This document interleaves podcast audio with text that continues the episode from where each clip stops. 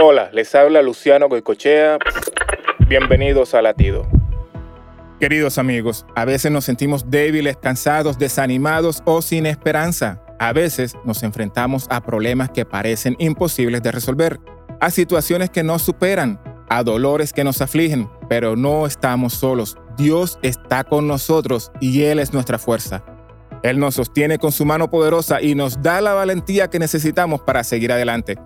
Él nos dice en Isaías 41:10, no temas porque yo estoy contigo, no desmayes porque yo soy tu Dios que te esfuerzo, siempre te ayudaré, siempre te sustentaré con la diestra de mi justicia. Así que confiemos en Él, entreguémosle nuestras cargas y dejemos que sea Él quien actúe en nuestras vidas.